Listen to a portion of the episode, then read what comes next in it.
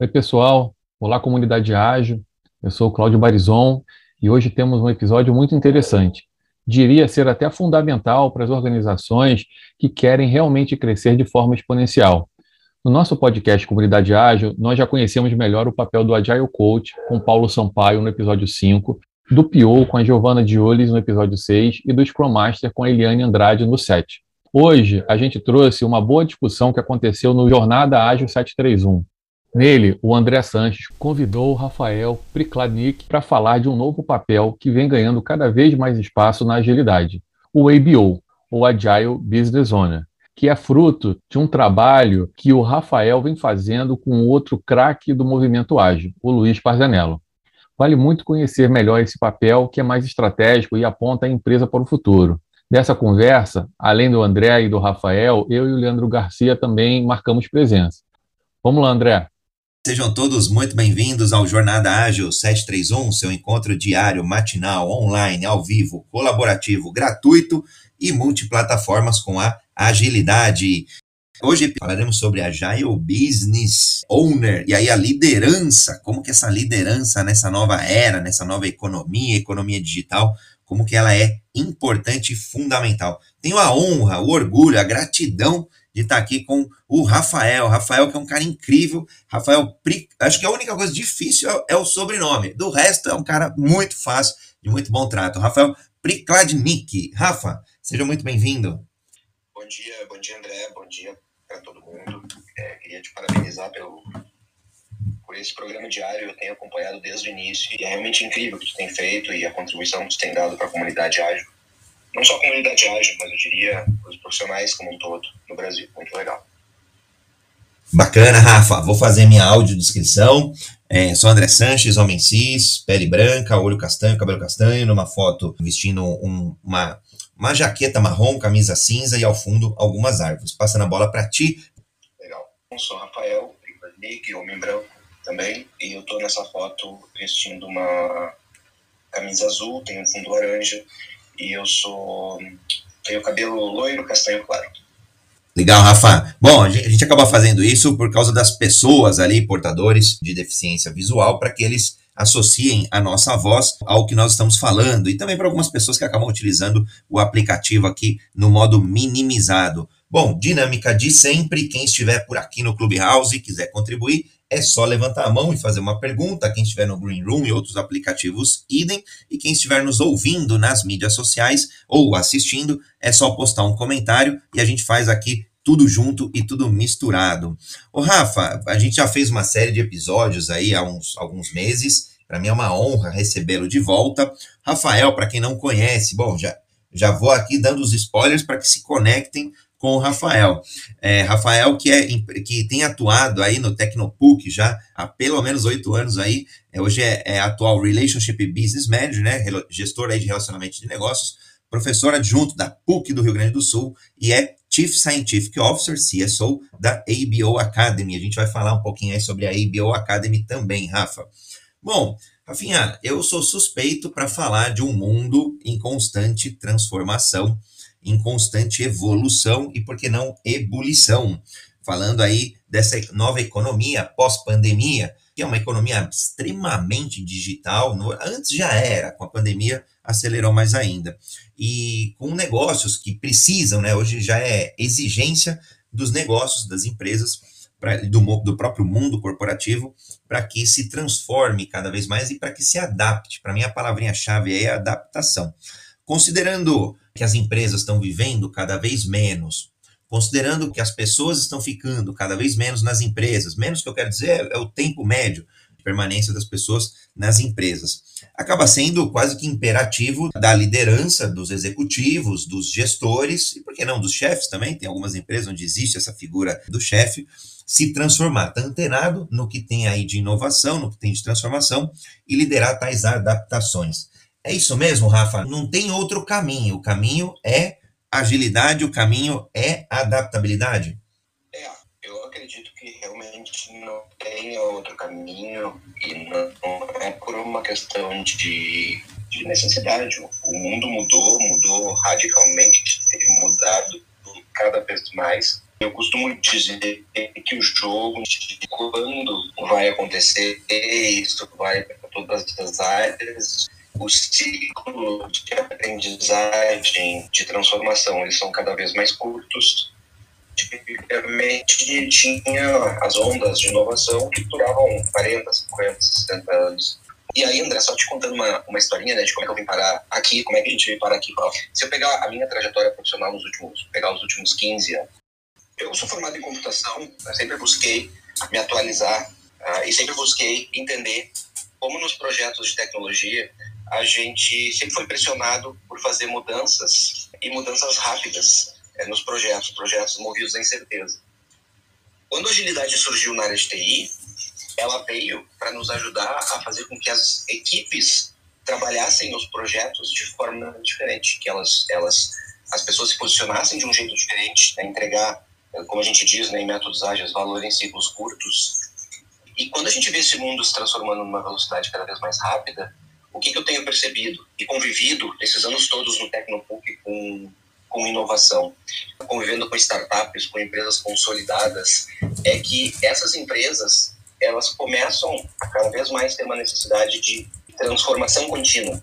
Então, se eu junto aquilo que veio da tecnologia, da TI, se eu junto a, a visão ágil, como a gente aprendeu a desenvolver projetos, agregar valor em ciclos curtos, e a gente vê um movimento de inovação, de necessidade de transformação, uh, há pelo menos uns cinco anos atrás, essas duas coisas se juntaram. E, e, quando eu digo se juntaram, significa o quê? Que a gente passou a ter uma necessidade de desenvolver nas nossas empresas e nos nossos profissionais uma capacidade não só de transformar a pessoa, de se transformar, de fazer o projeto de um jeito diferente, mas buscar formas de estar continuamente pronto para adaptar o nosso negócio. E aí o jogo é um pouquinho mais complexo. E é fascinante, né? Para quem gosta, é muito fascinante, é desafiador, mas ao mesmo tempo cheio de oportunidades. O que eu ia falar, Rafa, não, de fato não é tão simples e não é para todo mundo. Esse mundo que acaba naturalmente criando uma pressão, criando uma, uma cobrança muitas vezes. Seja, vai, você comentou de empresas já mais tradicionais, por exemplo, então você vai ter provavelmente uma empresa com conselho de administração, uma empresa com investidores, uma empresa aí com, com acionistas, é, talvez na bolsa, enfim. Então começam a ter pressões por todo lado em empresas mais em, em empresas maiores ou até pressões ali de todo lado nas empresas pequenas, nas startups, porque com os investimentos acompanhando aí os investimentos, fundos de venture capital, tem, é um mercado aí em ebulição, mas também com uma pressão muito maior à medida que eu tenho mais concorrência. Não é para todo mundo, né, Rafa? Acho que tem aí algumas pessoas que, que ainda têm uma necessidade daquela estabilidade, daquela segurança de que quase nada muda ou que pouco muda. É, mas, mas aí tem a questão, concordo que não seja para todo mundo, mas aí tem a questão de é, a gente mudar ou ser mudado. Eu acho que poucos negócios, poucas empresas vão conseguir sobreviver do jeito que são, né, sem fazer qualquer tipo de mudança no mundo tão dinâmico que a gente vive. Eu costumo dizer que a gente tem sempre três opções nos filme. A gente muda por oportunidade, porque a gente enxerga na frente uma oportunidade, e claro que não é fácil enxergar essas oportunidades, tomar a decisão de fazer alguma coisa diferente. Ou a gente vai mudar por necessidade, porque o mercado nos pressiona a fazer isso. Ou se a gente entender que não tem que fazer, provavelmente a gente vai ser atropelado né, pelo mercado por não ter enxergado os sinais. A gente costuma falar, pelo menos nas, nas escolas de negócio pelo mundo inteiro, a gente costuma ouvir dos diversos exemplos de negócios que ficaram pelo caminho e, e a gente até está um pouco cansado de ouvir os, os, mesmos exemplos que já são de certa forma batidos, mas que eles ilustram bem esse movimento. Né? A gente uh, ouve toda hora o exemplo da Kodak, que, que não se reinventou porque enxergou, porque apostou em algo diferente. A gente vê sempre a comparação da Blockbuster com a Netflix. A gente vê o Uber com, com os táxis. A gente vê, sei lá, a Olivetti. Uh, uh, existia máquina de escrever Olivetti, eu não sei quem conhece essas histórias, né? E aí foi substituída pelo, pelo famoso PC. Então, a gente tem vários exemplos desses no mundo ao longo dos últimos anos. A minha percepção é que quem não enxergar esses sinais e não começar a fazer algo para se ajustar, eh, talvez a gente comece a enxergar mais desses sinais, ou seja, o ciclo de permanência de uma empresa no mercado, como você muito bem falou no, início, tende a ser cada vez menor se nada for feito. Os exemplos são batidos, eu concordo, mas talvez uma outra pessoa não saiba ou não conheça, e aí eu me incluo na Olivetti. Eu datilografei na Olivetti. Isso é cringe, né? Como diria a galera aí. Eu, poxa, eu orgulho. A hora que você falou, eu tinha lá minha letra 82, olha só, e digitava lá, pô, negócio hoje tosco demais, mas enfim, era um mundo como ele era naquela época. O meu pai trabalhou ele fez, fez técnico em mecânica e aí ele trabalhava, trabalhou né, por muito tempo em uma empresa e em algum momento eles faziam alguns projetos ali de, de ventiladores industriais e tal, equipamentos grandes. Fazia tudo na prancheta e eu cresci vendo ele desenhar em prancheta. Em algum momento ele foi para o PC e aprendeu lá o famoso AutoCAD. Moral da história, de 30 pessoas ficou ele só. O, todos os outros foram dispensados da companhia porque não se reinventaram. Então, quando a gente olha um pouco a esse futuro do trabalho mais pessoal, para mim é, é, a mesma dinâmica das empresas. Ou muda, ou vai ser mudado. E aí, quando a gente olha o empreendedorismo brasileiro, eu estou em dois grandes grupos aí de empreendedorismo, é por esses dois motivos que você trouxe, ou por oportunidade ou por necessidade. Então, eu prefiro sempre pela oportunidade, a oportunidade de ser uma pessoa melhor, ser um profissional melhor, é, construir negócios melhores. Agora, às vezes, vai também a necessidade, não tem como escapar. Agora, focando um pouco mais em negócios, Rafa, como que você vê o, o papel dos executivos, da liderança, que porventura não vê esses indicadores, né? Acaba só vendo quando talvez já é tarde demais, e aí talvez tenha pouco tempo para a empresa fazer os ajustes necessários. Mas quando a gente começa a olhar, a gente já deu vários, vários é, números aqui, né, de que a coisa está mudando, de que os indicadores, os trends, as tendências. Como que você vê essa liderança hoje? Ela está mais atenta a essas ondas, a esses fatos, está mais preocupada? Eu acho que sim. Enxergo que sim, a liderança está. Mas, ao mesmo tempo, não é fácil. Por mais que a gente diga que os exemplos são batidos, e diz assim, ah, a Blockbuster podia ter comprado a Netflix, não comprou, então a Blockbuster é, faliu, sumiu do mapa e tá aí a Netflix, daqui a pouco sabe-se lá o vai acontecer. Mas aí, uma vez eu li alguém dizendo assim, se coloque você no lugar do executivo da Blockbuster, na época que isso aconteceu. Que decisão você teria tomado?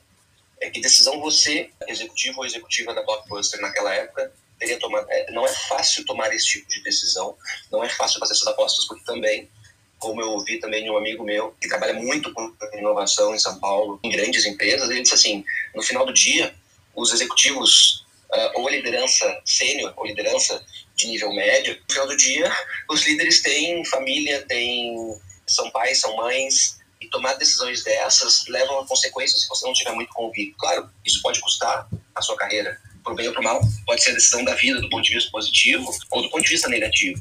Então não é, não é tão simples, né? Para quem está de fora é fácil para fazer essas análises, mas só quem está lá dentro uh, sabe o quão complexo é. Por outro lado, uh, o que, que eu vejo? Cada vez mais, e a gente fala muito disso na, na ABO Academy, que é a plataforma que a gente criou para desenvolver a gestão, a, a alta gestão em princípios ágeis focados no negócio, a gente costuma dizer o seguinte: o líder da nova economia digital ele precisa ter pelo menos, ele precisa ser, ele precisa ser um líder com dois, com dois tipos, né, dois vieses. Um é o líder coach. O líder coach ele precisa guiar a equipe ao longo desse processo de transformação. E o outro é o líder visionário, ou seja, eu preciso guiar a minha equipe, mas eu também preciso enxergar coisas diferentes, eu preciso ser protagonista de um processo de mudança que leve o meu negócio para um patamar diferente, numa, numa dinâmica de mundo que muda toda hora. Bacana, eu compactuo dessa visão aí que você trouxe, acho que tem que dar o suporte, né? O líder coach para mim é muito essa liderança servidora, é um misto de tudo, né? De liderança servidora, de coach, de fazer as perguntas, de provocar, é, de não dar a resposta, mas ajudar a construir conjuntamente a resposta. Então, acho que gosto desse pilar aí, que é uma pessoa, de fato, protagonista, né? É um protagonista ágil. E eu gosto do lado visionário, principalmente quando a gente olha né, o, a figura dos três horizontes de crescimento e inovação, onde a gente tem um primeiro horizonte ali focado muito no curto prazo, e principalmente, eu falo, é, é o respirar o oxigênio, é sobreviver, é trazer caixa para a empresa, trazer negócios para a empresa, que vale para o aspecto pessoal também, é trazer renda para a família, é, é fechar a conta no final do mês. Depois um segundo horizonte, um terceiro, onde a gente começa a olhar tecnologias emergentes, negócios emergentes, é, no horizonte 2, isso médio prazo, depois um, um pouquinho mais longo prazo, as tecnologias mais disruptivas. E para mim, eu tenho muito isso na cabeça, Rafa, não é muitas vezes não é, é se vai acontecer ou não, é quando vai acontecer. E, assim, longa história curta, a gente fala, já está acontecendo, mas, sei lá, bioimpressão, por exemplo, de órgãos. não é que é, não existe, já, já existe, mas não está em grande escala, não é acessível a todos. Mas sei lá, daqui a um tempo, sei lá, área da saúde, o camarada está lá no, no hospital e precisa de um fêmur. Tá bom, fez ali algum, coletou algumas informações e vai imprimir o fêmur. Tão simples quanto. Então, para mim, não é uma dúvida assim, se isso vai acontecer ou não. Para mim, André, isso vai. A dúvida é, vai ser o ano que vem? Não, tenho certeza que não. Vai ser daqui mil anos? Não, é muito tempo. Então, a dúvida é o quê? Vai ser daqui 10, 15? Então, tá bom, é só ordem de grandeza. É o ajuste da vírgula, de quanto que vai acontecer. E aí tem carro voador. Tá... aí tem de tudo, né? Exatamente isso. É, pegando só esse teu exemplo da bioimpressão, eu me lembro que em 2019 eu li uma reportagem eu, por acaso, estava em, em Israel exatamente naquela aquela semana que saiu a notícia. Que foi em abril, nunca me esqueci, em abril de 2019. Então a gente está falando de um pouco mais de dois anos já, de que cientistas da Universidade de Tel Aviv, em Israel, anunciaram que estão fazendo pesquisas exatamente para isso, de bioimpressão né, de órgãos do corpo humano, e em 10 anos era a estimativa deles para resolver o problema de transplantes no mundo inteiro. É, aliás, é, tá vendo como é uma sacada legal para que esses líderes, né, que você trouxe aqui, fazendo o link com o que você trouxe do líder visionário. Esse líder, ele tá olhando ali a equipe no curto prazo, ele tá olhando o desenvolvimento dos produtos, do, dos sistemas, das, dos negócios ali no curtíssimo prazo, mas quando ele olha um pouco mais para frente, ele vê isso, ele precisa entender que isso é disruptivo, que leva a empresa dele, leva a equipe dele, o business, o negócio dele para um outro patamar. Imagina que fosse transplante, ele tem um negócio de transplante. Poxa, ele não vai ficar eternamente fazendo transplante. Tá, tudo bem, de forma geral vai existir um ou outro, mas daqui 50, 100 anos não é mais transplante, é bioimpressão. É o que vai ficar. E aí não adianta ele ficar brigando ali com a máquina de escrever, vai vir um PC. Então tem que estar antenado nesses momentos, e aí acho que criar um, um dos. Do, do, pelo menos eu acho, né? Queria ouvir tua opinião, Rafinha. É, o, o líder precisa ir criando esses espaços. Uma, uma coisa é ele enxergar, né? Então tá bom. Enxerguei, tomei consciência. Autoconsciência, conscientização, beleza. Agora preciso pôr isso na prática. Então, preciso de um espaço temporal, um investimento, dinheiro, recurso, para começar a criar a experimentação. Pode ser, sei lá, se, vou, vamos continuar o exemplo da bioimpressão, vai. Esse ano, de repente, ou o ano que vem, seria mandar algumas pessoas para alguns congressos internacionais que falam do assunto. Daqui a alguns anos vai ser trazer um, algumas pessoas e começar a fomentar isso dentro da equipe. O que eu quero dizer é, à medida que o tempo passa, ele precisa investir mais nas pessoas, no conhecimento, em adquirir esse conhecimento, começar a pôr dentro de casa, começar a pilotar, fazer experimento mesmo. E aí, obviamente, a gente sabe que no espaço de experimentação, a gente começa a ter erros, começa a ter o aprendizado e por aí vai. É nessa linha, Rafa, que a gente começa, que o líder visionário começa a, a pegar o que está lá na frente dos Jetsons e começa a implantar no hoje, no agora? É isso aí. É exatamente essa a ideia. Você precisa criar eu gosto muito de uma frase, né, de algumas posições, uh, a forma como tem um professor que eu gosto muito de citar aqui, o Silvio Meira, é lá de Recife, Silvio é professor emérito da Federal de Pernambuco. A gente tem Tecnopuc aqui em Porto Alegre, a gente tem o Porto Digital em Recife, fundado pelo Silvio e diversas outras pessoas. O Silvio diz isso. A gente precisa pensar no futuro, no presente, e a gente precisa criar espaço para o futuro e presente. E talvez um dos principais erros nossos, dos nossos executivos, é que a gente tenta no presente ficar resolvendo somente problemas do presente e muitas vezes atuando dentro de uma lógica de passado. Se a gente não tiver no presente tempo para pensar, planejar e desenvolver o futuro, eh, a gente não vai conseguir chegar no futuro. Eu gosto muito dessa reflexão dele, porque eu acho que ilustra bem o que você acabou de falar e o que eu acredito. Silvio Meira é uma pessoa muito conhecida, incrível, fantástico, visionário e está em vários fóruns aqui no, aliás, no Brasil e no mundo, né? Eu diria. Então é uma pessoa que vale a pena seguir sim aí, referência, é, muito bem lembrado. Muito bom, Rafa. Pergunta, entendendo que esse líder agora precisa aí fazer esse, esse movimento de, de começar a, a equilibrar os pratinhos, né? Eu, eu brinco que é, é, quando a gente fala de agilidade, no final do dia a gente quer segurança e dinamismo de mãos dadas. Ou seja, eu quero um espaço seguro, sim, porque senão a gente entra naquela seara de é, é, vamos errar, errar rápido, né? A história do fail fast, mas extrapola o fail fast e acho que tem que ficar errando, errando, errando. Na verdade, a gente quer é, mais acertar do que errar, óbvio, mas a gente quer tentar, no, no, no, na pior das hipóteses, é, é tentar para que algumas coisas façam sentido e dê certo. nessa criação desse espaço seguro para experimentação? É, como, como que você vê que as equipes elas acabam se, se motivando mais pela novidade, elas acabam ficando mais entusiastas, entusiasmadas com o novo, ou, ou a resistência acaba sendo muito grande e aí o líder acaba tendo mais dificuldade? Como que você vê essa relação entre o líder e as equipes, os liderados? Eu acho que depende muito de cada contexto. Eu acho difícil generalizar a ponto de, de, assim, de, de trazer um padrão é, de comportamento. O que eu tenho visto é que tem empresas de, assim, que o, o comportamento ele varia e eu acho que você você traz já uma, uma certa forma uma resposta para isso. É que depende das pessoas. Talvez tenha o próprio líder. Vamos lá, a gente está falando de pessoas. A gente está falando de pessoas e a gente está falando, por que não? A gente já pode mudar um pouquinho mais isso. Quando eu tenho um líder eu tenho relações de poder estabelecidas. Uma frase ouvi durante essa pandemia de uma pessoa especialista em RH que me chamou um pouquinho de atenção é que a pandemia, ao colocar todos os profissionais, ou a maioria, trabalhando em isolamento social, trabalhando remoto, muitas vezes da sua casa, adaptando a sua, a sua casa para esse trabalho, a gente viveu um movimento inédito de ressignificação das relações de poder.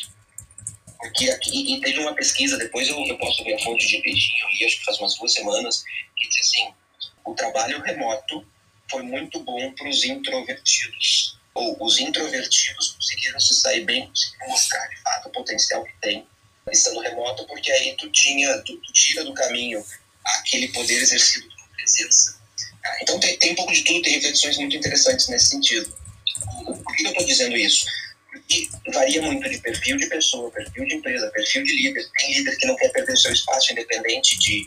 Uh, se eu tenho um líder que daqui a pouco não tem o comprometimento que teria o, o dono do negócio, uh, o que é um erro, mas isso pode acontecer, aquele líder eventualmente não vai, não vai colocar o seu poder em jogo, né? ou, ou a perda eventual do seu, do seu poder. Por outro lado, eu, antes de entrar aqui, eu estava lendo uma frase que, que viralizou ali no, ali no LinkedIn que diz assim: um líder é aquele que tem aquele o, o, o melhor líder, o bom líder é aquele que cria o próximo líder. Aquilo que a gente ouve, né, liderança, liderança é preparar o, o teu substituto.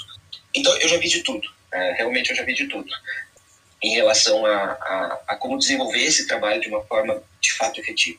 O ponto todo é que a gente tem que entender que o próprio líder existir, em algum momento ele vai ficar ultrapassado aí, ele vai ser mudado, entre aspas, por necessidade. Né? Aquele líder vai se mostrar ultrapassado e vai ficar pelo caminho.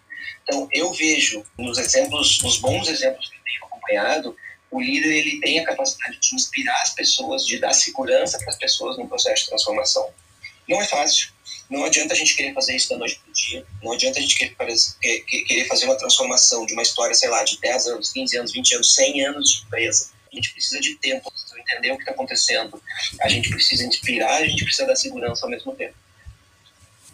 Legal, Rafa. Vou, eu vou comentar desse espaço de segurança. A gente fez um, um talk, até teve, tivemos uma oportunidade. O Mário está por aqui também na audiência. A gente fez com ele, com a Camila Bertelli, acho que você conhece, é, o Thiago Brandt também, fundador e CEO da Agilers. Foi bem bacana que a gente falou sobre criar esse espaço seguro, seja do ponto de vista emocional, psicológico, seja até do ponto de vista financeiro. Às vezes a gente topa criar um espaço ali onde vá se fazer um determinado investimento e que é, na partida já é a fundo perdido, né? Esse investimento, então, esse espaço aí de segurança. Eu vou, eu vou fazer o reset de sala, a gente já rodou aqui 30 minutinhos. Bom, estamos aqui, quem chegou agora, estamos aqui no Jornada Ágil 731, seu encontro diário e matinal com a agilidade, rodando aqui dentro de várias plataformas, uma delas o Clubhouse. Quem estiver no Clubhouse, lá em cima tem o Clube Agilidade Brasil, é só clicar na casinha e seguir para saber das salas, que uma delas, por exemplo, é o Jornada Ágil, acontece de segunda a segunda às 7 horas e 31 minutos da manhã, horário de Brasília, e existem outras salas que vocês podem abrir, que as pessoas abrem e vão discutindo vários outros temas ali de agilidade. Então, tem salas que podem ser discutidas sobre liderança, salas sobre negócio, salas sobre metodologia e por aí vai. No Jornada Ágil de terça-feira a gente tem discutido metodologias, a gente tem aprofundado no SAFE, às quartas-feiras a gente tem falado sobre Agile People, e aí pessoas, né, sobre RH Ágil, às sextas-feiras a gente faz o Jornal Ágil, Agile Breaking News, principais notícias no Brasil e no mundo sobre agilidade. De sexta, sexta não, de sábado aplicamos aí todos os conceitos de agilidade na área de vendas, porque no final do dia a gente precisa vender nossas ideias, projetos, carreiras e, e nossos negócios. E por aí vai. E, aos domingos a gente tem é, dedicado um pouco mais à evolução pessoal. E obviamente tem espaço aí para abrir muito mais salas e evoluir nessa grande comunidade ágil aqui dentro do Clubhouse e fora dele. Então, quem tiver nas mídias sociais e quiser contribuir também, é só postar um comentário aqui e a gente lê e traz tudo junto e tudo misturado. Dinâmica de sempre. Quem quiser aqui no Clubhouse, só levanta a mão, vai complementando o que eu e o Rafa estamos falando aí, debatendo, não é? Acho que eu não tenho a razão, o Rafa também não, mas no final do dia a gente tem pontos de vista e a gente respeita, então essa sala é um espaço aí seguro para respeitar opiniões e para respeitar a diversidade. Acho que é muito bacana. Aliás, o Rafa teve, né, Rafa, presente num talk que a gente fez justamente sobre diversidade também, não foi? Sim, tive, foi muito legal. Eu, por acaso, é um tema que eu gosto muito, me fascina. Eu, oriento alunos de pós-graduação uh, na área de computação trabalham nessa temática, então é um tema que me compreendeu há bastante tempo aí nos últimos, nos últimos anos. Legal. O Rafa, aproveitando o gancho, como que você vê que esses líderes na questão da diversidade, a gente fez um, teve um debate bem quente, acho que na semana passada, no, no Jornada Ágil, a gente falou sobre inclusão, sobre diversidade e sobre equidade. E a gente não aprofundou tanto, mas foi, foi bem bacana, a gente vai retomar esse, esse capítulo. Como que você vê que essa liderança, do ponto de vista dos negócios, ela entende que é muito mais oportuno essa diversidade, essa grande contribuição, esses pontos de vista, essas necessidades, muitas vezes, então, do ponto de vista, por exemplo, bobinho, mas que acho que ilustra bem, um, um, do ponto de vista de usabilidade de um aplicativo, de uma solução, quando a gente começa a colocar um portador de deficiência, ele traz tanto, tanta coisa rica é, que ajuda a pensar em outras coisas, até para pessoas que não são portadores, porque ele traz um outro ponto de vista dele, né, da experiência dele, da vivência, ou até das dificuldades dele, que outras pessoas começam até a se questionar, poxa, faz sentido. Como que você vê que essa liderança, do ponto de vista dos negócios, aí, tornando negócios mais ágeis, melhores preparados para esse mundo, mundo que só no Brasil, por exemplo, um quarto das pessoas tem algum tipo de deficiência, algum tipo de problema nesse contexto. Como você vê essa liderança aí? Ela está mais ágil aí, entre aspas, brincando com a palavra, ou não? Ainda está um pouco aí na, na época das cavernas? Eu acho, assim, de novo, né? Esse é um tema que eu, que eu tenho aprendido muito ao longo dos últimos anos. Eu, eu oriento hoje na PUC oito alunos, pessoas alunas. Então tem ali diversidade de gênero, tem diversidade étnico-racial, e o nível de aprendizado, ou seja, a gente se dá conta que não sabe nada quando a gente começa a conviver com essa temática. E, e eu acho que, do ponto de vista de liderança, o que eu sinto é que tem muito, tem muito fala e educação. Eu acho que a gente está atrás. Eu acho que também faz parte de um. A gente tem que, a gente tem que, a gente tem que chegar nas. São etapas que a gente tem. Então, a pessoa agir, ela tem que falar, ela tem que mostrar que para ela é importante. Mas o que eu vejo ainda no Brasil, de forma geral, é que, e a gente teve um boom né, do ano passado nessa, nessa temática e comprometimento das empresas, principalmente das grandes empresas. Mas para mim tem uma palavrinha que tem que nos acompanhar e que eu acho que é pouco ainda, que é a intencionalidade. Não adianta.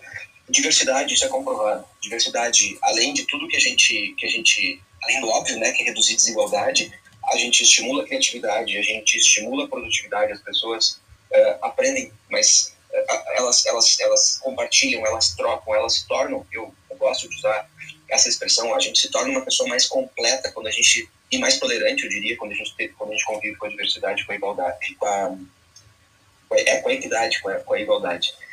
E para mim o que falta ainda é a intencionalidade. A gente está cheio de boas intenções. A gente tem vários bons exemplos, de fato, uh, de coisa sendo feita, mas eu acho que a gente não chegou num nível que a gente possa dizer de fato. A gente está comprometido de forma global com o tema. Isso eu acho que ainda falta um caminho. É, eu, eu, eu, concordo, acho que a direção, pelo menos, está fazendo sentido, mas a gente precisa acelerar o pace, acelerar a passada aí, porque é, acabamos deixando, de fato, historicamente, muita gente para trás. Então, é um momento aí oportuno de, de resgatar. Acho que eu vejo que é um, um momento de resgate aí a essas diversidades. Bacana. Eu, olha só, transmissão de pensamento, hein? O Cláudio pediu a palavra, eu ia provocar aqui a audiência justamente para ver do ponto de vista de, e aí eu ia falar do ponto de vista de negócios, como que está essa agilidade, o business agility e o papel dessa liderança. Bom, Cláudio, seja muito bem-vindo, Cláudio. Legal, gente. Bom dia, bom dia, André. Bom dia, Rafael. Eu tenho acompanhado muito o trabalho do Rafael através do, do, né, Academy. Acompanho já há algum tempo também o Luiz, né, o Luiz Pazianello então, admiro muito o trabalho dos dois. E eu queria fazer uma pergunta ao Rafael, que talvez ajude muitas pessoas que estão aqui. Eu tenho acompanhado, esse sábado, por acaso, eu, não, eu acabei não indo, mas são discussões super ricas né, que acontecem sobre o Agile Business Owner.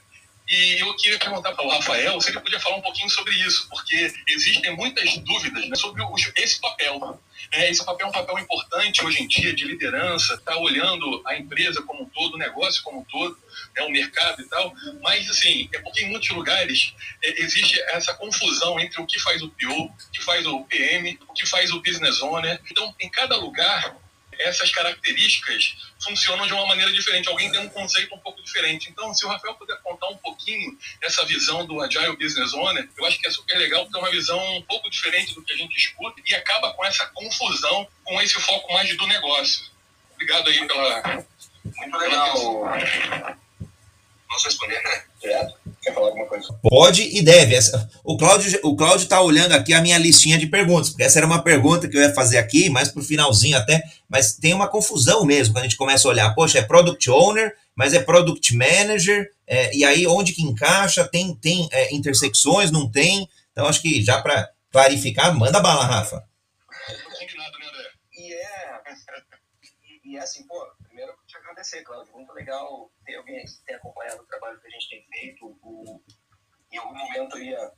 Eu também, quando eu olhei o relógio, pô, já faz 15, já passou meia hora, eu, eu ia, trazer o, Luiz também como um dos grandes idealizadores desse movimento da, da Evil Academy, do Agile Central. Né? O Luiz eu conheço há, há mais de 10 anos, gente atuou muito na comunidade ágil. A gente atuou junto na organização da Agile Brasil em 2010, eu como coordenador geral e o Luiz como coordenador de, de programa. Então, o que a gente tem feito, basicamente, contando um pouco a história da, da e da IBO Academy, e aí entrar na questão das diferenças, o que, que a gente tem percebido? Aquilo que eu comentei antes, né? ou seja, a gente atua com agilidade há muitos anos, realmente há muitos anos, desde, o desde 2002, 2013, eu desde 2004, 2005. E o que a gente tem visto é esse movimento. A agilidade passou na adaptação de transformação pessoas nos times das empresas e agora está batendo na porta da alta gestão para nos ajudar a transformar os negócios da mesma forma que a gente aprendeu a fazer projetos, projetos ágeis agregar valor em ciclos curtos.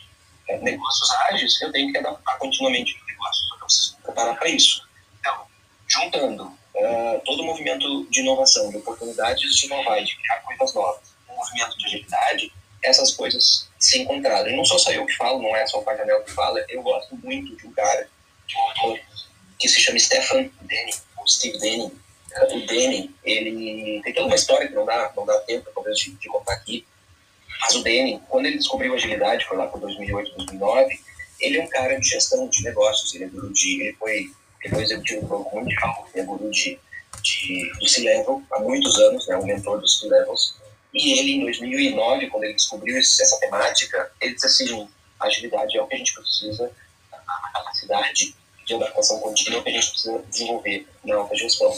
E aí o que, que ele fez? Ele bateu na porta dos, dos mentores dele, e, dos mentorados, né, desculpa, e ele disse assim, a gente precisa levar esse conceito para vocês. E a, o relato que ele faz é que uma série de resistências, o pessoal não, não, não admitia que um conceito criado na área de tecnologia iria agora ser uma, uma forma de desenvolver. Só que aí o que ele fez? Ele precisava falar sobre isso e ele escreveu um livro em 2010 que ele tem o nome de The Radical Manager, gestão radical. Ele não podia falar de ágil, mas ele queria, precisava ser radicalmente diferente daqui para frente. E aí foi indo, foi indo, foi indo. Em 2018 ele publicou A Era da Agilidade, aí trazendo o quê? Conceitos de agilidade para o nível estratégico. Bom, onde é que eu queria chegar? Por que, que eu contei essa historinha? Primeiro porque eu recomendo a todos a ler sobre o Steve Denning. Ele escreve para Forbes, ele escreve de forma gratuita, tem muita, né, tem esses dois livros que eu citei e segundo, para a gente entender o seguinte, da mesma forma que a gente aprendeu até aqui a trabalhar pessoas, processos e produtos e olhar da empresa para dentro, a gente precisa começar a olhar para fora, ou seja, olhar o mercado, olhar o negócio, a gente desenvolver competência de transformação contínua do negócio. E isso se faz na alta gestão. Então, o que a gente começa a ver é que, quando a gente fala de que o que a gente está fazendo, a gente está alinhando um produto ao negócio, o famoso analista de negócio, os nomes que a gente quer dar mas ainda assim é um movimento da empresa para dentro, é um movimento em geral, ela, ela dá o norte e a gente, né, como PO, como analista de negócio, como, sei lá, né, product manager, a gente transforma isso em, em entregado, alinhado àquela necessidade estratégica. O ponto que a gente tem que discutir cada vez mais é que essa visão estratégica, ou, é, ou desenvolver a capacidade de transformação contínua, não pode ficar somente concentrada em duas, três, quatro, cinco pessoas na uh, super exclusivo das empresas. Uh, existe uma pressão, inclusive pressão das próprias empresas que querem se transformar. Isso tem que ser compartilhado as equipes. Então, profissionais como BOs, né, os business, desculpa, BOs, os, os, eles vão sim cada vez mais desenvolver competências de business para ajudar a elevar o nível da discussão e, por que não, enquanto estiver desenvolvendo um, ou pensando num produto, uh, olhando também para fora e não somente para dentro. Então, a gente percebeu com isso, uh, ao longo dos anos, e aí em 2000 e 2016 a gente começou mais intensamente a falar, e aí em 2018 se montou toda essa questão do, do Agile Business Owner, é que a gente precisava não só de agilidade, a gente precisava trabalhar isso dentro de uma lógica de três pilares. E a gente atua muito com essa visão dos três pilares, ou seja, o Agile Business Owner é um líder de negócio e é um líder de negócio com essas duas características que eu comentei antes com o André, não foi por acaso que eu, eu comentei, ou seja, é um líder visionário e ao mesmo tempo um líder coach, eu tenho que dar a base de transformação para as pessoas e também inspirar elas a fazer, a buscar essa transformação, e ao mesmo tempo a gente trabalha isso em torno eh, de três pilares, o ágil, o lean e o exponencial. Então, a gente diz assim, eu preciso ter um crescimento exponencial a partir de um portfólio enxuto e uma governança ágil.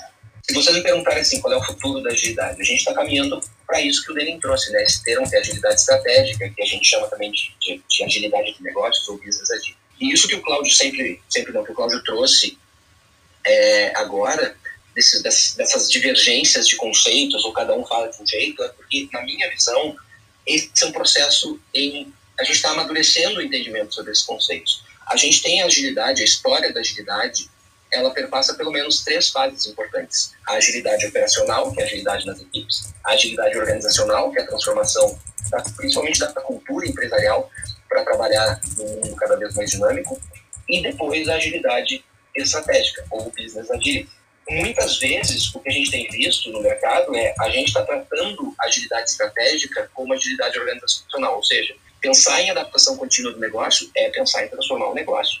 E muitas vezes as empresas têm encarado como eu preciso levar a agilidade para o nível uh, da empresa como um todo.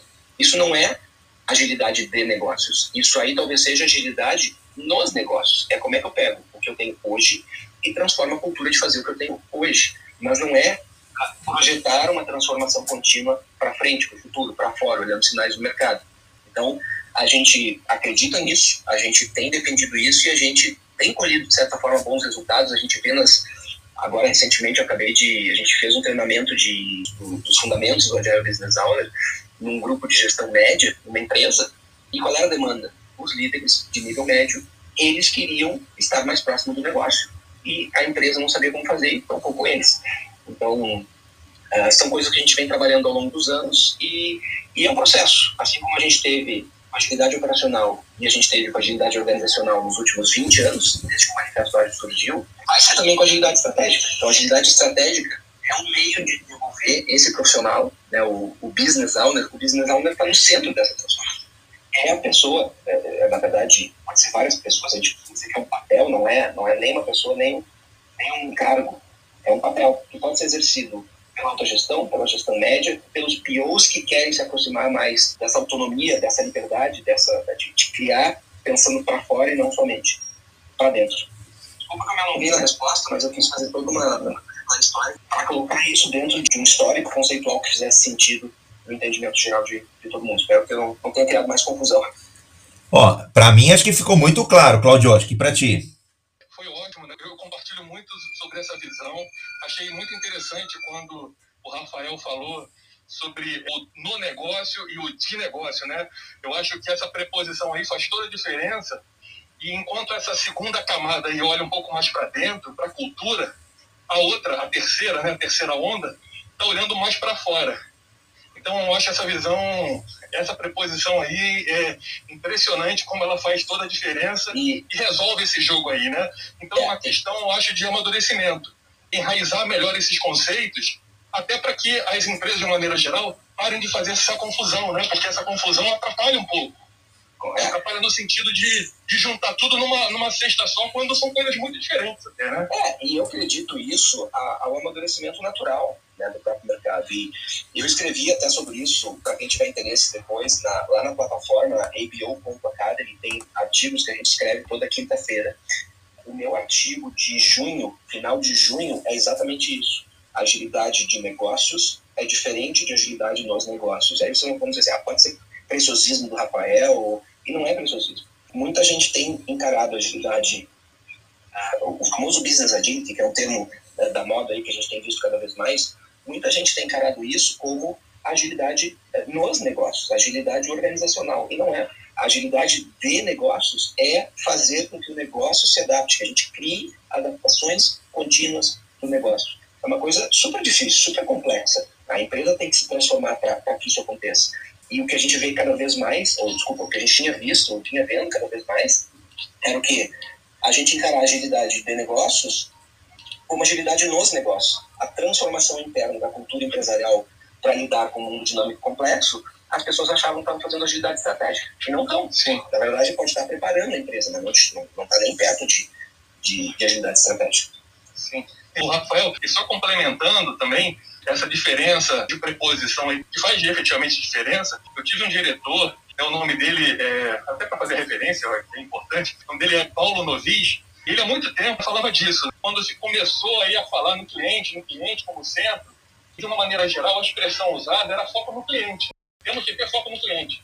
Mas ele sempre usou a preposição de. Ele falava que a gente tem que ter o foco do cliente, né? Que no fundo é um pouco essa palavra que hoje está super em voga aí, que é empatia. É a gente se colocar nos sapatos do cliente e entender exatamente quais são as dores. Eu acho que isso também tem muito a ver com o que você está falando, né? Do, do ter esse papel mais estratégico. Ô, Rafa, vou aproveitar que você comentou. Da, eu adoro, Cláudio, o, o, essa brincadeira das preposições. Para mim é foco do cliente, mas é, ainda tem muita gente no, né? Foco no cliente. Então tá bom, todo mundo olhando o cliente, mas ninguém com a, com a lente do próprio cliente.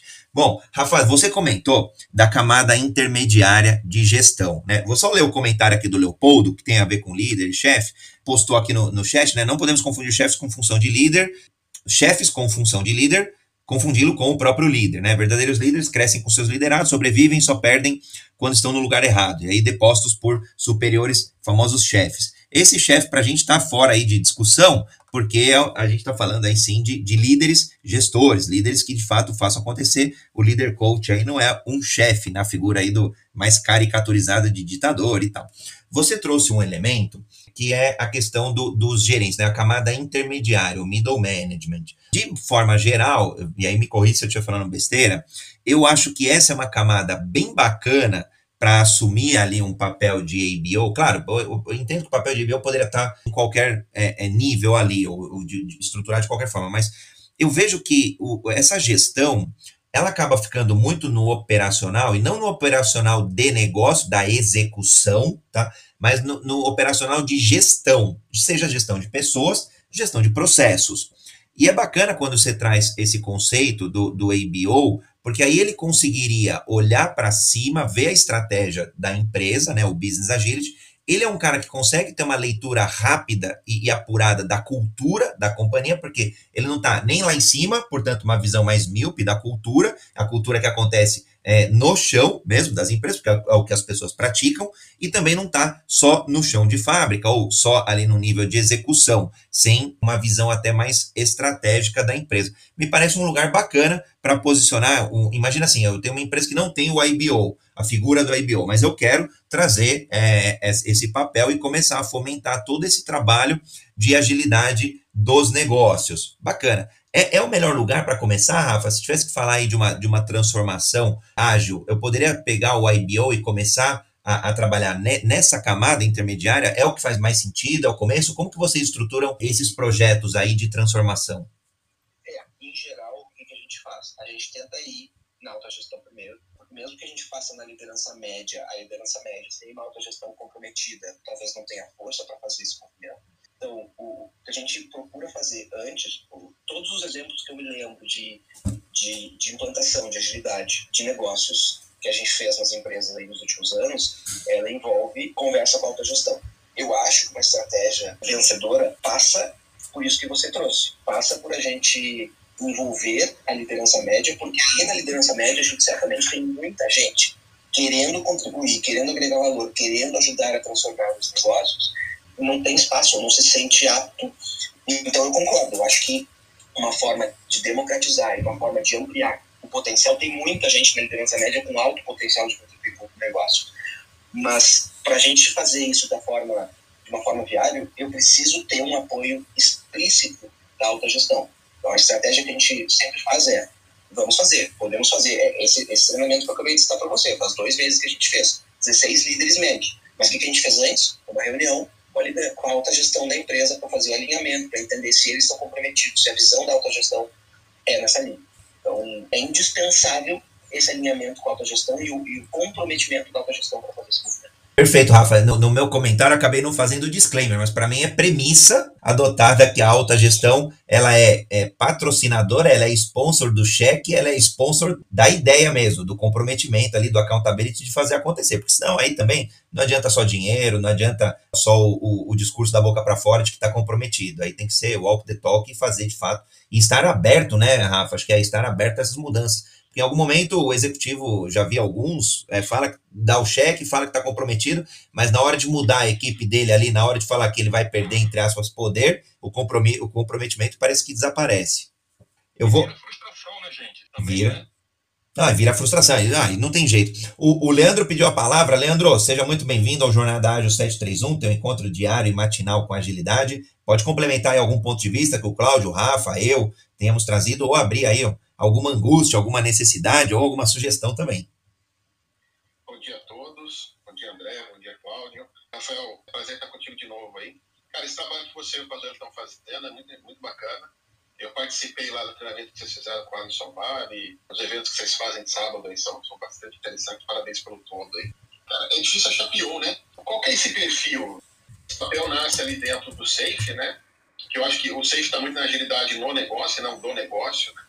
Acho que vocês fizeram uma tradução aí muito bacana, mas eu tenho sentido uma certa dificuldade de identificar isso para essa pessoa, papel, esse alinhamento que você falou com a gestão, eu acho importante, porque senão essa pessoa acaba sendo sugada para os pequenos problemas do dia a dia.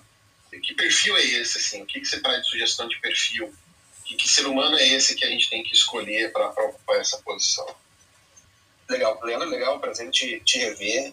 É, a gente já participou aqui, inclusive, da sala aqui do, do Jornal da Ágil algumas vezes, muito, muito bom, e acompanho também o teu trabalho do Lean Business Lean Business, isso, Lean Business Opportunities, exatamente. Acho que já foi, inclusive, tema aqui de conversa com o André. Cara, essa pergunta é uma é claro que eu ia fazer uma brincadeira, né, tipo, eu também estou procurando a resposta. Porque, de fato, a gente, é, quando a gente fala de líder, líder, coach e visionário, aí as pessoas olham e dizem assim, não existe. É que não existe a gente talvez tenha resistência de entender que as pessoas têm competência para isso. Muitas, muitas vezes, a, a, gente não acha essa pessoa pronta, tanto para ser PO quanto para ser BO. E você está correto. o BO, o termo BO não foi criado por nós, ele surgiu no SAFE, né? o Business Owner é um papel do SAFE. Só que o que a gente percebeu é que, não é uma crítica, é uma constatação, o BO é tratado no SAFE para dentro, ou seja, a agilidade dos negócios, é fazer uma transformação para dentro, e a gente entendeu que a gente precisava fazer isso para fora. Né? Então, começamos a trabalhar o. Aí a gente colocou o A na frente, né? o, o Agile Business Owner, e para nós, uh, a, gente começa, a gente colocou aqueles, aqueles três pilares, exponencial.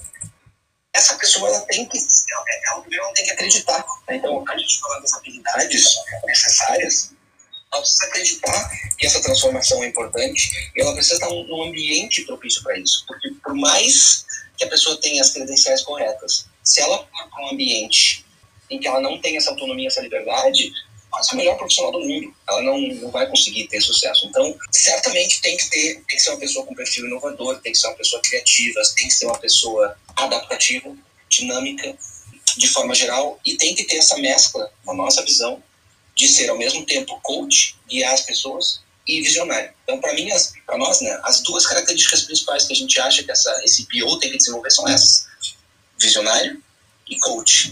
E não é fácil. Por isso que a gente tem batido na tecla nesse início de, de, de, um processo mais de educação, ou seja, de transformar a gente, ajudar a desenvolver os primeiros bios até para testar que outras habilidades são necessárias. Tá? Pouco a gente está enxergando. Mas é uma pergunta ótima, é uma reflexão permanente que a gente tem que ter. Onde é que está esse profissional e como é que a gente desenvolve esse profissional? É quase, ô Leandro, um momento aqui, Globo Repórter, onde estão os ABOs, o que comem, é, o que estudam, onde, onde trabalham. Onde habitam e o que comem. Onde habitam. É, é mas eu acho que é, na linha que o Rafa falou, acho que dois, dois pontos positivos aí que eu vejo. Primeiro, a, a, transparência, né? Acho que o Rafa sendo transparente, trazendo essa pergunta, se mostrando vulnerável, né? É, ontem a gente falou sobre vulnerabilidade, eu acho incrível, acho que é de uma. É, é de uma. traz uma conexão humana aí, um, poxa, eu, eu fico lisonjeado quando eu vejo as pessoas falarem, não sei, é, estou estudando, acredito que seja neste caminho, mas a gente ainda está experimentando. E o segundo passo que o Rafa trouxe é justamente, olha, a gente está formando, a gente está é, vai aprimorar aqui o, o, as métricas, o entendimento, o experimento e depois vai trazer, eventualmente, novas competências. Né? Tem, tem muito aprendizado nessa fala dele, né? Tem, então, nossa, por, isso, por isso que eu tirei, tirei o chapéu aqui para o Rafa.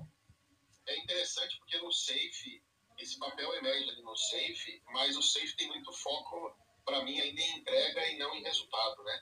Ele promove de alguma forma, assim, é uma opinião minha, ele promove entrega e não resultado. E, mas é um papel que nasce para promover resultado e não entrega, né? Mas mineiro falando, tá cuidando do trem ali. É, mas, é, mas é isso.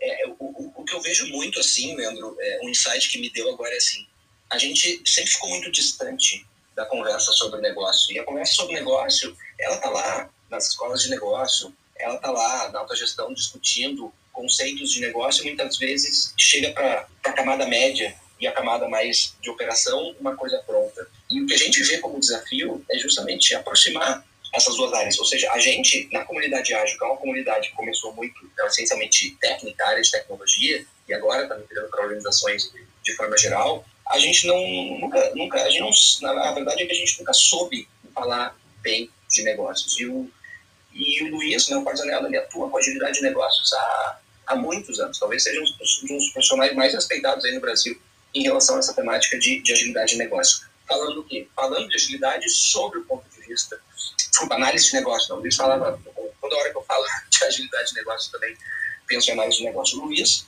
no começo, ele falava de análise de negócio. Ou seja, eu me lembro né, das frases dele, a gente não sabe entender o problema, a gente não sabe escrever requisitos, a gente pega lá o, o bloquinho e anota tudo que nos pedem. A gente não faz análise de negócio. A gente não conversa com a gestão para entender a necessidade. Então, o que a gente tem feito com o EBO é isso. A gente está literalmente experimentando, a gente acredita nisso, a gente, essa aproximação de adaptação contínua, de entregar valor em ciclos curtos que a agilidade nos, nos ensinou, a gente entende que precisa conversar cada vez mais com a autogestão das empresas. Por isso que a frase que eu, eu, sempre, que eu sempre trago quando eu falo disso é Assim como a gente aprendeu a adaptar um projeto continuamente, a gente precisa desenvolver competência para adaptar um negócio continuamente. Não porque a gente quer, mas porque é necessário. Né? E aí vai ser cada vez mais.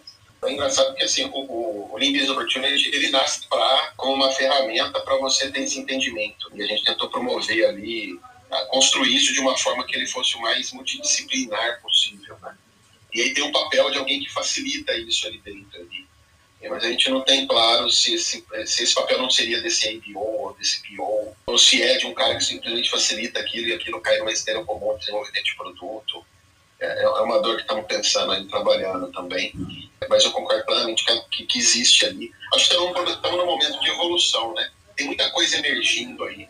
Acho que em breve isso deve colidir em algum lugar aí. Devemos ter uma nova onda, talvez compartilho da sua visão. Eu acho que sim, eu acho que a gente está amadurecendo e eu me vejo muito mais assim, tendo observado o mercado e atuado no mercado de agilidade nos últimos vários anos, eu me sinto nessa nessa, nessa responsabilidade de, de inclusive ajudar a educar o mercado.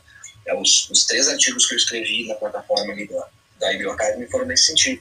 Ah, inclusive, na Agile Brasil, agora de outubro, a palestra que eu vou fazer junto com o Matheus, né, que é um dos sócios da Súria, da empresa que é, que desenvolve a, a EBO, o EBO e EBO Academy, a nossa palestra se chama Quarta Década da Agilidade. Exatamente isso, fazendo o quê? Uma brincadeira de que a primeira década é uma década que antecedeu o Manifesto Ágil, a segunda década é a década focada nos times, a terceira década é a década focada nas empresas, e a quarta década, que é a década que a gente está entrando, é a década focada nos negócios. Então, eu acho que a gente tem sim um papel nesse, nesse momento de educar o mercado, de amadurecer junto com o mercado, e concordo com você. Tem uma próxima onda aí bem legal. Pô, Rafa, quase, quase chorei agora, de verdade, cara, porque acho que eu, eu, vejo muito na educação, cara, o Brasil que a gente quer, quer construir aí no Brasil empreendedor e no Brasil da educação. Então, e, e fico feliz de, de você estar aqui com a gente hoje, porque é, além de todo o conhecimento, já fica aqui a dica. Bom, os moderadores aqui, eu vou te falar, eu sou suspeito. Então, quem estiver aqui na audiência já se conecta com o Leandro, com o Rafa, com o Cláudio. Se conectar comigo, tamo junto e vamos junto. Mas acho que é esse papel de levar mesmo essa, essa mensagem, muitas vezes a consciência, né, Rafa? Quantas, quantas empresas, não, não, não, ao ouvir essa mensagem que você traz, é de, poxa, eu posso ter agilidade dos negócios, ou nos negócios, ou ambas, como que será que isso encaixa? E a gente está falando de médias empresas, não precisa ser só empresa grande, não precisa ser Nubank, PagSeguro e por aí vai. A gente já começa a ver. E, e, não só isso, exato, exato. Então é cultura, é, mentalidade, é processo, é ferramenta, é, é tudo isso, né? Um mundo muito grande. É. E eu acho que a gente tem que se dar conta que não é só a educação das empresas, mas sim nós como profissionais, eu me incluo nesse, nesse bolo, nós temos um compromisso com a nossa. A gente diz muito que as empresas ficam obsoletas, elas precisam se reinventar. Nós também. A gente, as pessoas, os profissionais, a gente precisa trabalhar para nossa reinvenção contínua, porque senão a gente vai ficar obsoleto. Até porque, ô Rafa. Pessoas que refletem nos negócios. As empresas são formadas de quê? É, exatamente. Pessoas. É, se, ela, se elas ficarem obsoletas, Acabou, acabou a equipe, acabou a liderança, acabou o executivo, acabou o negócio, acabou a empresa. Tão simples quanto. Então, eu, eu, eu me incluo aí, Rafa, nesse movimento de, de ser um aprendiz, acho que me, me considero um aprendiz aí, e ajudando de alguma forma a comunidade, seja com conhecimento, seja com troca, seja com experiência, seja divulgando os eventos, seja divulgando as boas. Acho que o Jornada tem feito isso no final do dia, fazendo uma, uma reflexão aqui dos últimos 182 dias, sei lá quanto que estamos, 182 dias é levar boas práticas, né? Você falou do Leandro, a gente fez um talk incrível do Lean Business Opportunity, a gente já fez alguns talks com você. Hoje, em particular, é sobre o ABO e para mim é não exaustivo, acho que você vai ter que voltar aqui daqui umas duas semanas para a gente continuar esse bate-papo, né? A gente já deu um pouquinho aí do horário. E, e, acho que é um pouco disso, de dar visibilidade. Se eu tivesse que falar, acho que uma coisa que eu gosto bastante é que a gente acaba dando visibilidade a essas ações e, e até a, a, a, dar uma propulsão em cada uma das ações, divulgando, divulgando um bom trabalho que essa comunidade aí tem feito. E não é, não é comunidade exclusivista, assim, comunidade de agilista. A, não, não, é agilista versus não agilista. É, é, acho que pessoas, pessoas ágeis, protagonistas ágeis é, de seus negócios, de suas carreiras, de suas metodologias, de suas criações. E no final do dia aí, um mundo que as pessoas se adaptem melhor e as empresas se adaptem melhor. No final do dia, acho que é isso. Estou honrado de estar contigo hoje, Rafa. Quiser deixar uma, uma palavra final aí, uma consideração final que a gente não tem abordado ainda, eu sei que ficou algumas coisas aí para a gente falar ainda, mas quiser deixar uma palavra final, acho que fica legal aí para toda a audiência. Primeiro, só agradecer. Eu acho que quando eu falo em educar o mercado e a responsabilidade que a gente tem, é, o Jornada Ágil é, é o exemplo vivo disso. Não é todo mundo que, que, que se dispõe a fazer um programa diário há pelo menos seis meses, às 7h31 da manhã, discutindo temas diversos dentro dessa, dentro dessa, dessa grande área. Então, eu, eu, eu quero deixar meu reconhecimento, né, minha admiração por tudo que você tem feito, uh, dizer que é um prazer sempre estar aqui. Né, quando eu posso, eu, eu faço sempre questão de, de estar aqui. O tema de agilidade de negócios é um tema. Agilidade, como um todo, me fascina e agilidade de negócios é não é o futuro, é o presente da agilidade, a agilidade transformando os negócios e e fico à disposição para quem tiver mais interesse em, em aprender, em discutir, trocar ideias. Estou sempre à disposição através aqui ou, ou, das minhas das minhas redes também a gente conversar sobre essa iniciativa que a gente tem conduzido. Então, André, de novo, parabéns, muito obrigado pelo convite, obrigado aí ao Cláudio, ao Leandro e a todos que estiveram aqui com a gente. Fica a dica aí, se, oh, eu vou, eu vou não, não dá nem para falar que eu vou ter que soletrar, então é rafael.prikladnik, P-R-I-K-L-A-D-N-I-C-K-I. Mas facilmente acha aí abo.academy e também acha o Rafa aqui no, no Instagram, no, no, LinkedIn e por aí vai. Meus parabéns mesmo, Rafa, pelo profissional, pela pessoa que você é, pelo trabalho que vocês têm feito aí na ABO Academy, no Tecnopuc, em todo, em todo, vou chamar nesse grande ecossistema ágil aí, seja de treinamento, seja de evento, seja de formação, seja de questionamento. Acho que o ABO é um grande questionamento aí. O Leandro gosta bastante de, de questionar, o Cláudio também. São pessoas que, que vão questionar o status quo e vão, vão criar uma metodologia, vão é, criar uma nova forma, vão escrever um livro, vão contribuir. No final do dia, vão contribuir é, de alguma forma para a gente dar esse próximo passo. Eu me sinto, acho que como vocês, é, vem uma nova onda aí e a gente está descobrindo qual que é essa nova onda aí. E é, e é, legal fazer parte dela. Eu acho que tem de, participando aqui, duas coisas interessantes aí que acontecem de sábado, né? Tem a jornada ágil de sábado também, né, André? E, e tem, que é nesse mesmo espaço, e o, tanto o Rafael quanto o Paleiro, eles promovem também um, um, bate-papo de sábado. Começa às 10, vai até meio-dia mais ou menos, né, Rafael? É gratuito, isso é um, no Zoom. Isso é um, bom, bom você ter falado. Como você pode ver, eu não sou muito bom de fazer é, propaganda de mim mesmo. Então, é, mas já que você provocou, só deixar então o último recado. A gente tem uma vez por mês, o primeiro sábado de todo mês, a comunidade de prática da IBO Ela é sempre das 10 às 11h30 eh, no sábado passado agora teve um, a gente teve a décima segunda, uh, então entrou no, no segundo ano, né, na próximo, a próxima vai ser no primeiro sábado de setembro, a décima terceira, décima terceira edição da, da EBO. Uh, eh, também sugiro, para quem tiver interesse, se, se cadastrar, não, não, não tem custo nenhum se cadastrar na plataforma, tem os artigos, tem material, tem fórum de discussão, tem vários vídeos, principalmente para conhecer o tema e até nos ajudar a dar feedback, ver se faz sentido tudo isso que a gente está fazendo. E claro, se alguém quiser ter algum tipo de participação de forma mais aprofundada, aí tem, tem os próprios serviços da EBO Academy. Hoje mesmo começa mais uma turma de um treinamento aberto que a gente tem, que são os fundamentos do Agile Business Owner. Mas principalmente, eu acho que quem tiver interesse em se aproximar dessa temática, participar das comunidades de prática, se inscrever, tornar membro da EBO Academy e nos acompanhar ali, certamente vai ser, é, a gente espera né, que seja que agregue valor e vai ser um enorme prazer interagir com vocês, se tiverem interesse. Show de bola, Rafa. Vou, vou te ajudar aí na divulgação também do, dessa turma. Se puder, só me manda o link mais fácil aí, rápido. Eu já publico aí também nas, nas mídias. A gente vai divulgando aí essa turma que você comentou, turma aberta. E vamos ajudar. O que a gente puder ajudar aí, Bio Academy, vai ser um prazer. Todo mundo se ajudando aí, a gente vai mais rápido. E junto vai mais, vai mais gostoso, vai mais divertido de forma mais feliz, eu acho. Isso que eu tenho procurado aí, é se conectar com pessoas incríveis como vocês. Gratidão a todos. Bom, pode falar, Leandro. É, só para fechar aqui, uma, um, um, convite aí, uma provocação. Se algum dia, Rafael, André, Cláudio, vocês quiserem é, é fazer um bate-papo aí, trazer esse papel do ABO ali junto com o LBO, como é que o ABO poderia usar o LinkedIn Opportunity como ferramenta ali para conseguir alavancar tudo isso. Eu vou adorar um bate-papo nesse sentido aí de cruzar um pouco esses dois, dois mundos aí para ver o que, que, pode emergir daí. Ótimo, eu, eu acho ótimo. Eu gosto. Bacana. V vamos organizar, boa, boa ideia sim, Leandro. Acho que tem sinergia aí. Tem, tem, eu acredito que tem sim. E o Rafael falou também do Agel Brasil, né? Eu sou tech lead lá da Trilha de Cultura. Tá na segunda, tá no segundo lote de venda.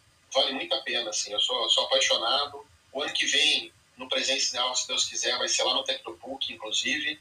Era para ter sido ano passado, era para ter sido esse ano, mas aí, dado todo, aí ele vai ser online esse ano ainda. É, ano que vem, estamos lá na casa do Rafael, lá, estamos no Tecnopuc lá. Mas vale a pena ver o evento esse ano. Está no segundo lote, acho que está 180 reais, baratinho. Vai ter muita coisa bacana lá no Agile Brasil. É isso.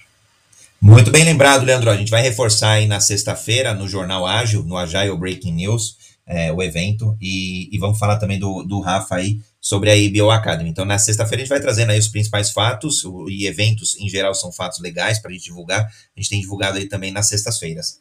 Show de bola. Bom, só agradecer aqui também, Cláudio, Leandro, Rafa, a audiência que está por aqui. Cláudio, quiser deixar aí mais uma última palavra também. Leandro, Rafa. Não, legal. Não, eu só queria agradecer, né? Desde que eu me conectei ao André. Então, tem sido um prazer. Assim como o Rafael falou, eu falei para o André da minha admiração por esse trabalho que ele faz, admiração e pela coragem dele de fazer um programa diário e diário mesmo, é, de segunda a segunda, haja chuva ou passa sol, feriados. Então, assim, parabéns. Parabéns, então, do André. Conheci o Leandro, então foi um prazer. A gente tem conversado aí às sextas-feiras tem sido ótimo e hoje foi um prazer então encontrar o Rafael aqui. Eu não o conhecia assim pessoalmente, apesar de eu, de eu participar lá dos eventos. Lá eu estou mais como um ouvinte, então foi um prazer você poder aqui eh, fazer uma pergunta para ele, participar um pouquinho aqui. Então, só quero agradecer e estamos aqui, estamos na área. Bom dia. Gratidão, Claudião. Recebo aí os, os, elogios, obrigado, mas vou te falar que a jornada torna-se muito mais fácil com a audiência que tem acompanhado, audiência incrível, de verdade mesmo. É, vendo vários nomes aqui que todo dia está aqui com a gente, acho que para mim é, é o motivo de orgulho principal e adquirindo e saindo daqui melhor. Acho que o, É, algumas pessoas já comentaram isso, poxa, a gente sai e, e, sai melhor ainda, sai mais energizado, sai mais motivado. Na linha do que o Rafa falou que adora agilidade, acho que em algum momento eu fiz um post assim, você tem fome do quê? Eu, eu André, tenho de agilidade, acho que sou uma criancinha me divertindo, aprendendo aí nesse mundo de agilidade, os vários temperos e sabores do ágil, né? Então, é, acho que a, a, audiência, e de verdade, os moderadores aqui é quem ajudam, quem dão o tom, porque só o André mesmo sozinho, eu não, não vou muito longe não, mas hora que você põe o Rafa, põe o Claudio no debate, sobe o Leandro, vem, comenta, o Leopoldo vai lá pelo LinkedIn e por aí vai, é, acho que fica bem bacana, todo mundo tudo junto e misturado. Então, é só gratidão mesmo, Claudio. Bom, grato a todos. É, amanhã temos Jornada Ágil, claro. Gratidão a todos, a quem nos ouviu, quem nos assistiu e a quem vai ouvir a gravação. Uma honra estar com todos vocês. Leandro, obrigado. Rafa, gratidão. Cláudio, muito obrigado. E vamos juntos. E até amanhã.